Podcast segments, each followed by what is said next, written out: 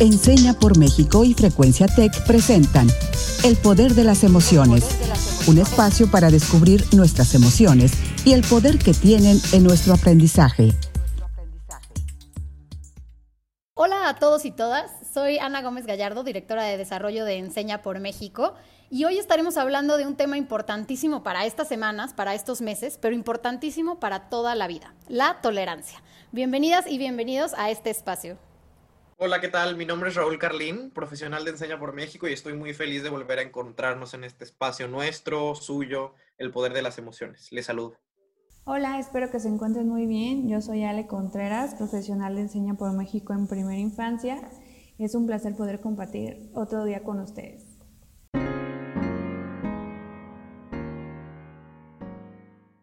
Así como empezamos este espacio, me gustaría preguntarles, Ale, Raúl, ¿cómo se han sentido en estos últimos días? ¿Cómo han sentido a los que los rodean?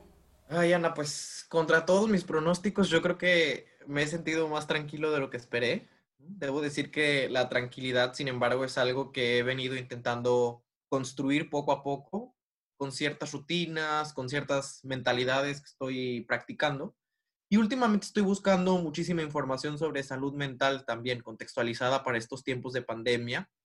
Y los consejos muy concretos em, me han servido muchísimo para no caer en la ansiedad o, eh, en el estrés permanente. Y es algo que sí les quisiera compartir tanto a Ana como, como a Ale, como al resto de la audiencia, es, uno, creo que no es saludable enviar muchísima información sobre la COVID a nuestros seres queridos, ¿no? A pesar de que pensemos que con eso los estamos cuidando, porque es cierto, en muchos sentidos la información es poder. Pero creo que hay que considerar que todos y todas tenemos distintos umbrales con respecto a nuestras emociones. Es decir, lo que a unos no nos causa ansiedad, el bonche de información que a nosotros no nos, causa, no nos causa ansiedad, a otros y otras sí les puede causar. Y entonces estar siendo esta fuente de información para los y las demás, en principio, como les digo, creo que es algo loable, pero puede llegar a ser un bombardeo de información que a los otros y otras podría abrumar. Así que, creo que hay que ser cuidadoso con eso, hay que, hay que cuidar nuestra salud mental, pero también intentar cuidar la de los demás, sobre todo la de nuestros seres queridos. Y el segundo consejo que quisiera compartirles es que creo que esto ya, o sea, esto no es un rally, no es, no es un maratón. No creo que necesitemos saber absolutamente todas las nuevas cifras o todas las nuevas noticias sobre el coronavirus, sobre la COVID-19, porque creo que en este punto ya llegamos, como todos y todas sabemos, a la fase 3. Lo que necesitamos saber sobre el virus, creo que a estas alturas ya es muy probable que lo sepamos. Entonces, Em, pensar que todos los días necesitas obtener nueva información también puede generarte una ansiedad que creo que hay que intentar evitar. Entonces, pongo sobre la mesa estos dos primeros consejos eh, que les quería compartir a todos y todas ustedes y déjenme saber cómo lo han, cómo lo han sobrellevado ustedes, Aleana. Ay, me encantaron tus recomendaciones, Raúl. Muchas gracias. Eh, por mi parte, yo he tenido unos días muy activos. La verdad, he tenido como mucho trabajo, he estado ocupada, pero creo que eso me ha ayudado a enfocar mis energías, entonces me ayuda a estar más tranquila. También me siento contenta porque por diversas cuestiones he tenido la oportunidad de platicar con algunos de mis estudiantes, como ya algunos saben, yo trabajo con niños de preescolar, entonces no es tan fácil que, que me contacte con ellos, entonces recibir toda su energía creo que me, ha hecho muy bien. He visto algunos videos o fotos de lo que están haciendo en casa y, me ayuda a ver lo creativos que son. Creo que siempre estoy aprendiendo con ellos y, eso, y eso me llena mucho.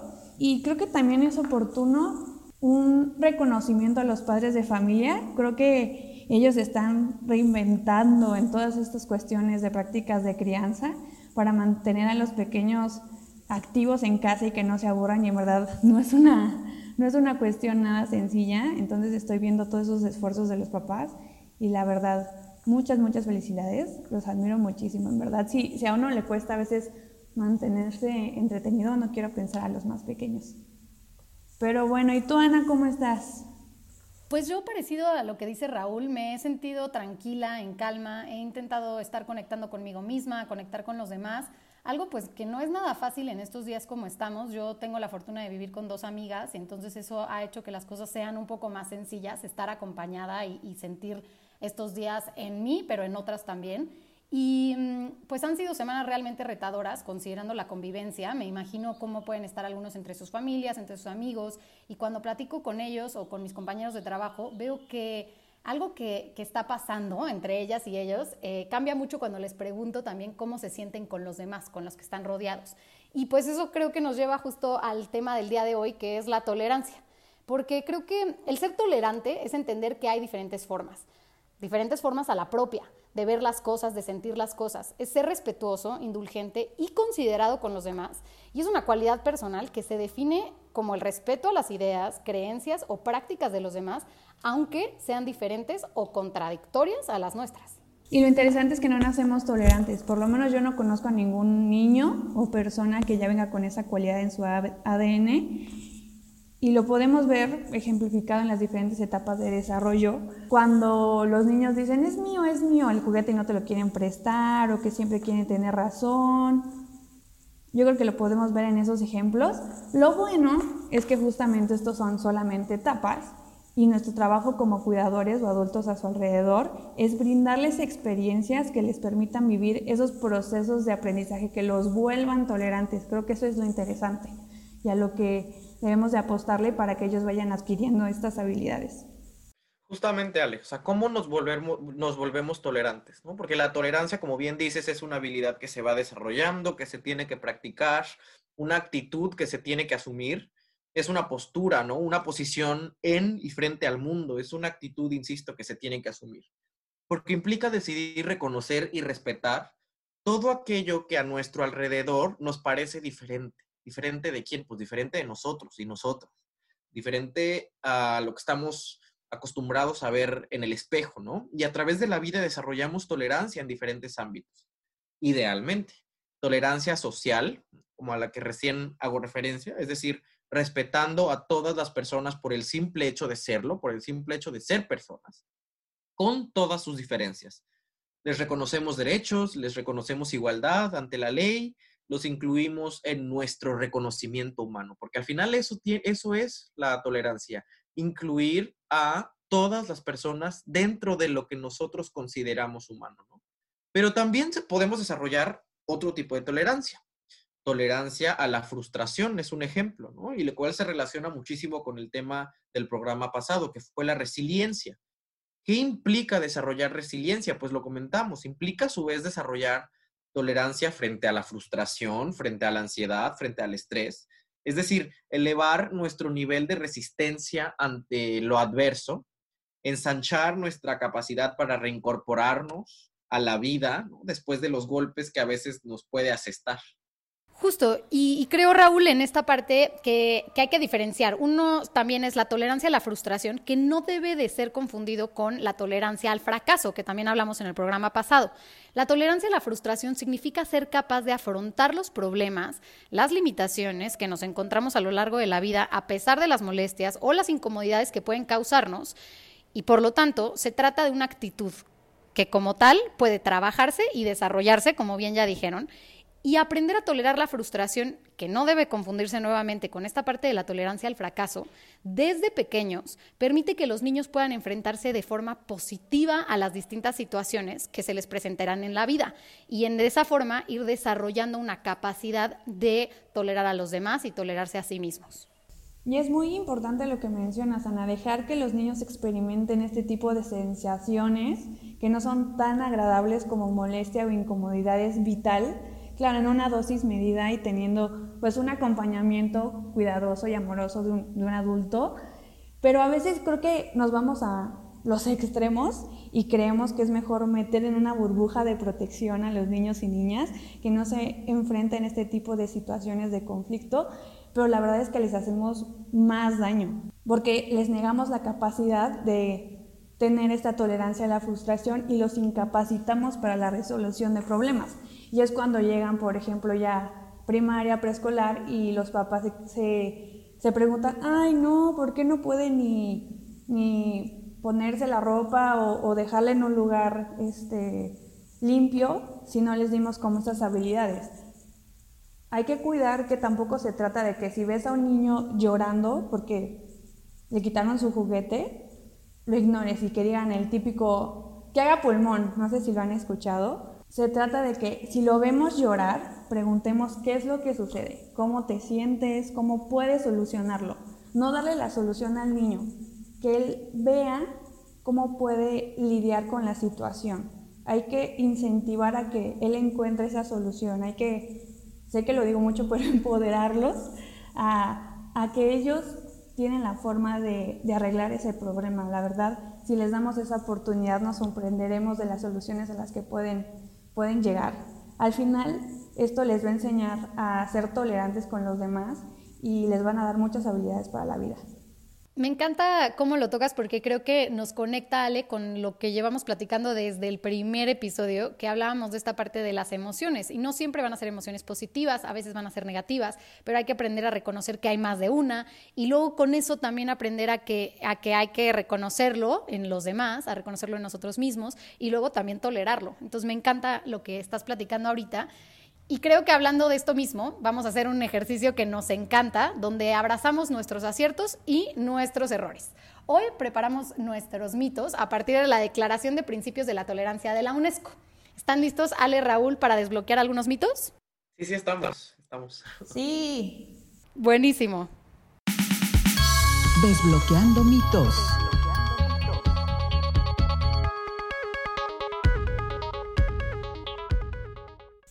¿Tolerancia es reconocer los derechos de los otros?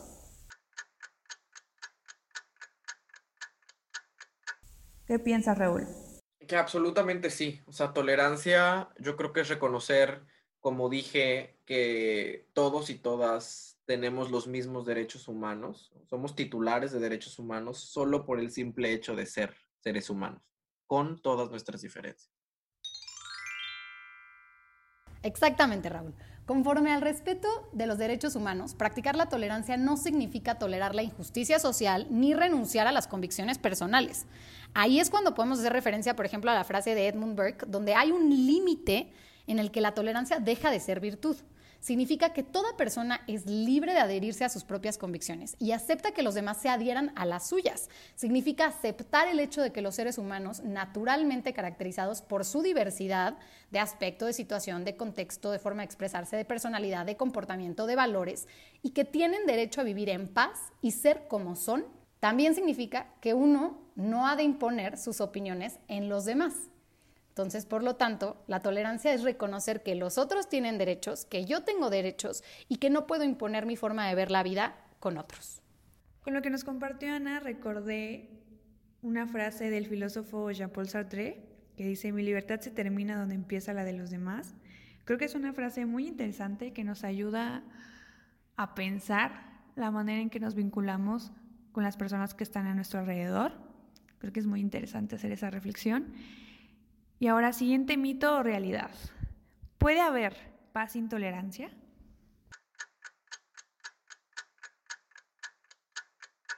Híjole, no, no lo creo, ¿no?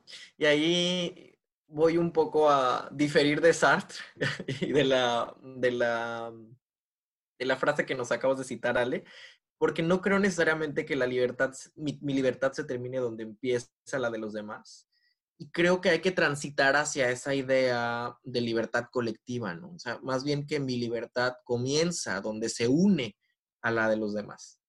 Y por eso es que creo que la tolerancia implica necesariamente paz. O sea, no, no puede haber paz sin tolerancia, porque cuando aprendemos a tolerar, aprendemos también a mm, convivir, a coexistir con otros y con otras, a pesar de, de esas diferencias, ¿no? Entonces, creo que este es un mito. Me encanta cómo lo plantea Raúl y justamente creo que para que haya una armonía internacional es esencial que los individuos, las comunidades, las naciones acepten y respeten el carácter multicultural de los demás. Sin tolerancia no puede haber paz, justamente como lo dijiste Raúl, y sin paz no puede haber desarrollo ni democracia. La tolerancia no es una indulgencia ni indiferencia, sino respeto y requiere de una legislación que la acompañe, requiere de sensibilización, requiere de educación, de información y de conciencia individual y colectiva. La intolerancia como problema global requiere de soluciones también locales. No olvidarse, no solamente es una cosa de una legislación internacional, sino bien de encontrar soluciones locales que permita que estas diferencias pues realmente se vuelvan también una parte de apreciación colectiva, justo como lo dijiste Raúl. Los siguientes mitos se acercan más a nuestras acciones cotidianas. ¿Puedo aceptar a los demás sin reconocer nuestras diferencias?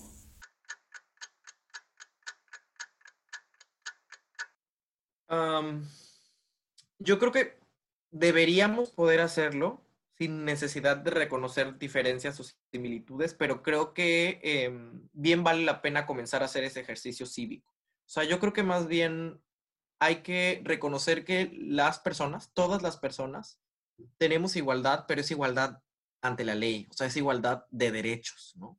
Y que sin embargo, todos y todas a su vez tenemos múltiples diferencias eh, por, los grupos, por los sectores sociales a los que pertenecemos y demás, ¿no? Y tenemos, creo que, superar esta idea de tolerancia como el respeto a los demás a pesar de sus, de sus diferencias. Yo más bien creo que hay que comenzar a respetar a todos y todas con sus diferencias, ¿no? Por sus diferencias. Así que creo que esto es un mito, sí. Completamente. La tolerancia implica un reconocimiento explícito y esto es importante, es explícito, se tiene que ver esta parte del reconocimiento, tiene que ser un trabajo que hacemos. Y se ve reflejado en el respeto, en la empatía, en la solidaridad, o sea, entre más reconocemos al otro y reconocemos sus diferencias y como dice Raúl, no a pesar de ellas, sino con ellas, creo que es importante que empiecen las demás acciones, que es esta parte donde se supone ser flexible, saber escuchar, saber observar, aceptar la diferencia como parte normal de nuestra vida, todos somos diferentes y de ahí pues viene la riqueza del mundo, ¿no? Su diversidad.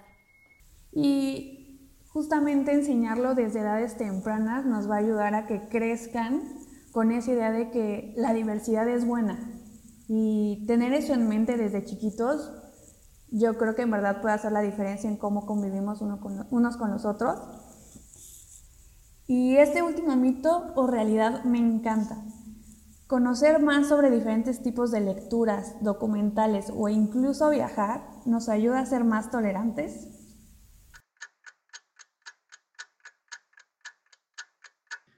Yo creo que sí, o sea, yo creo que esto es una realidad. Eh, viajar te permite conocer nuevos paisajes, nuevas nuevos panoramas, nuevas maneras de, de ver el mundo. Y de alguna manera también se puede viajar desde casa, ¿no? Leyendo, viendo documentales, eh, utilizando las redes sociales para conectarse con otras personas que viven en, distintas latitudes, porque mm, creo que ese es el primer paso de la tolerancia, reconocer que el mundo no se acaba en las cuatro paredes de tu casa y por lo tanto tu visión del mundo no es la única ni la última, ni la más, ni la más legítima, ¿no?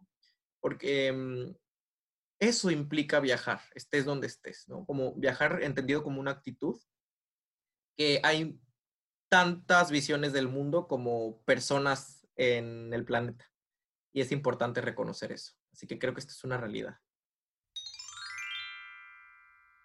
Y como lo dices Raúl, viajar es algo que podemos hacer todos los días y tener la oportunidad de compartir con los pequeños y con los, hablo de los niños, de las niñas, pero también de los adolescentes, lecturas, documentales, eh, viajes, pero también podemos hacerles entender de esta forma, porque tenemos que hacer ese reconocimiento también después de, ver este, esta información o esto que compartimos, para entender la riqueza natural y cultural de nuestro planeta, empezar desde ahí, desde lo que, desde lo que viene naturalmente, y después empezar a ver también las cosas ya más particulares. En definitiva, la tolerancia es aceptar y abrazar la diferencia, apreciar la diversidad, no tener miedo a la, diferencia, respetar a los que no son o no piensan como nosotros, considerándolos como iguales y saber escuchar, ayudar a estas personas, que nos dejen, dejarnos ayudar a nosotros y empatizar.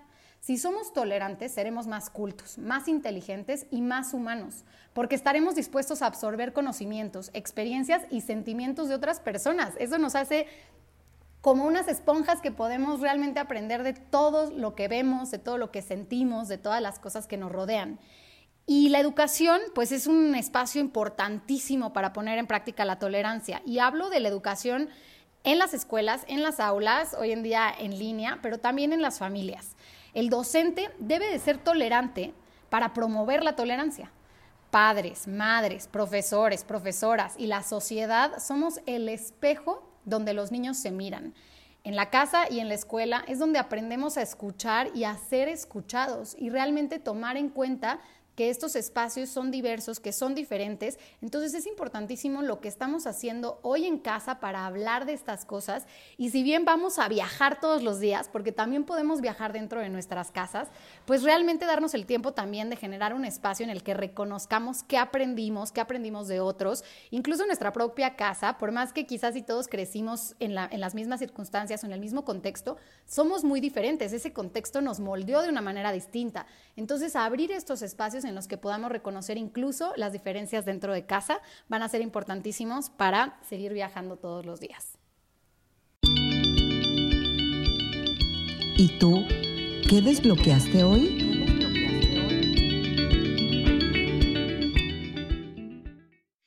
Y me encantan estas reflexiones que estamos haciendo, o sea, desde, desde, desde la primera sección hasta esta que me encanta tanto, que es la de desbloqueando mitos me quedo muchísimo con, ciertas reflexiones que les quiero compartir.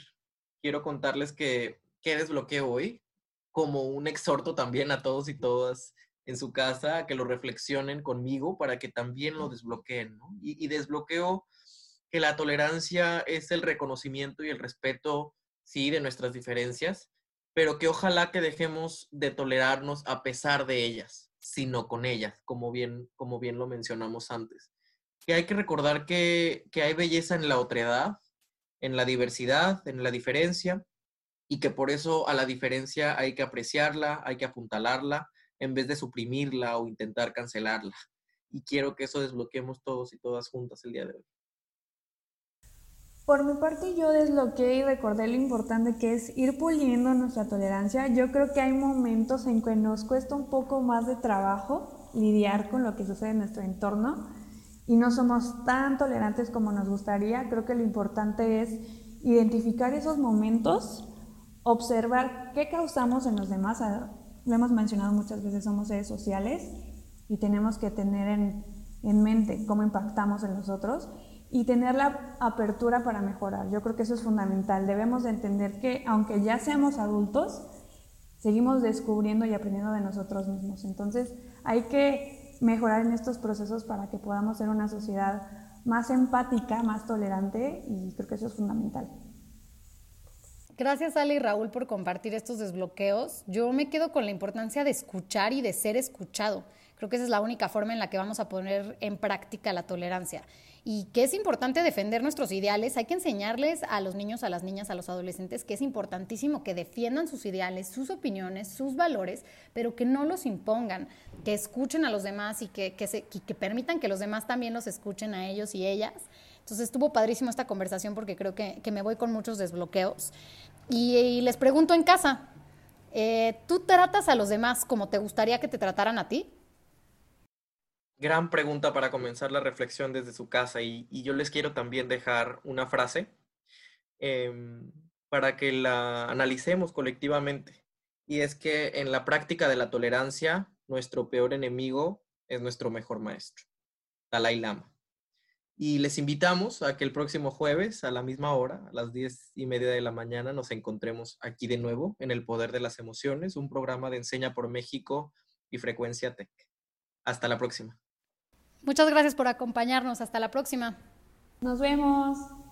Esto fue El Poder de las Emociones, un espacio para descubrir nuestras emociones y el poder que tienen en nuestro aprendizaje.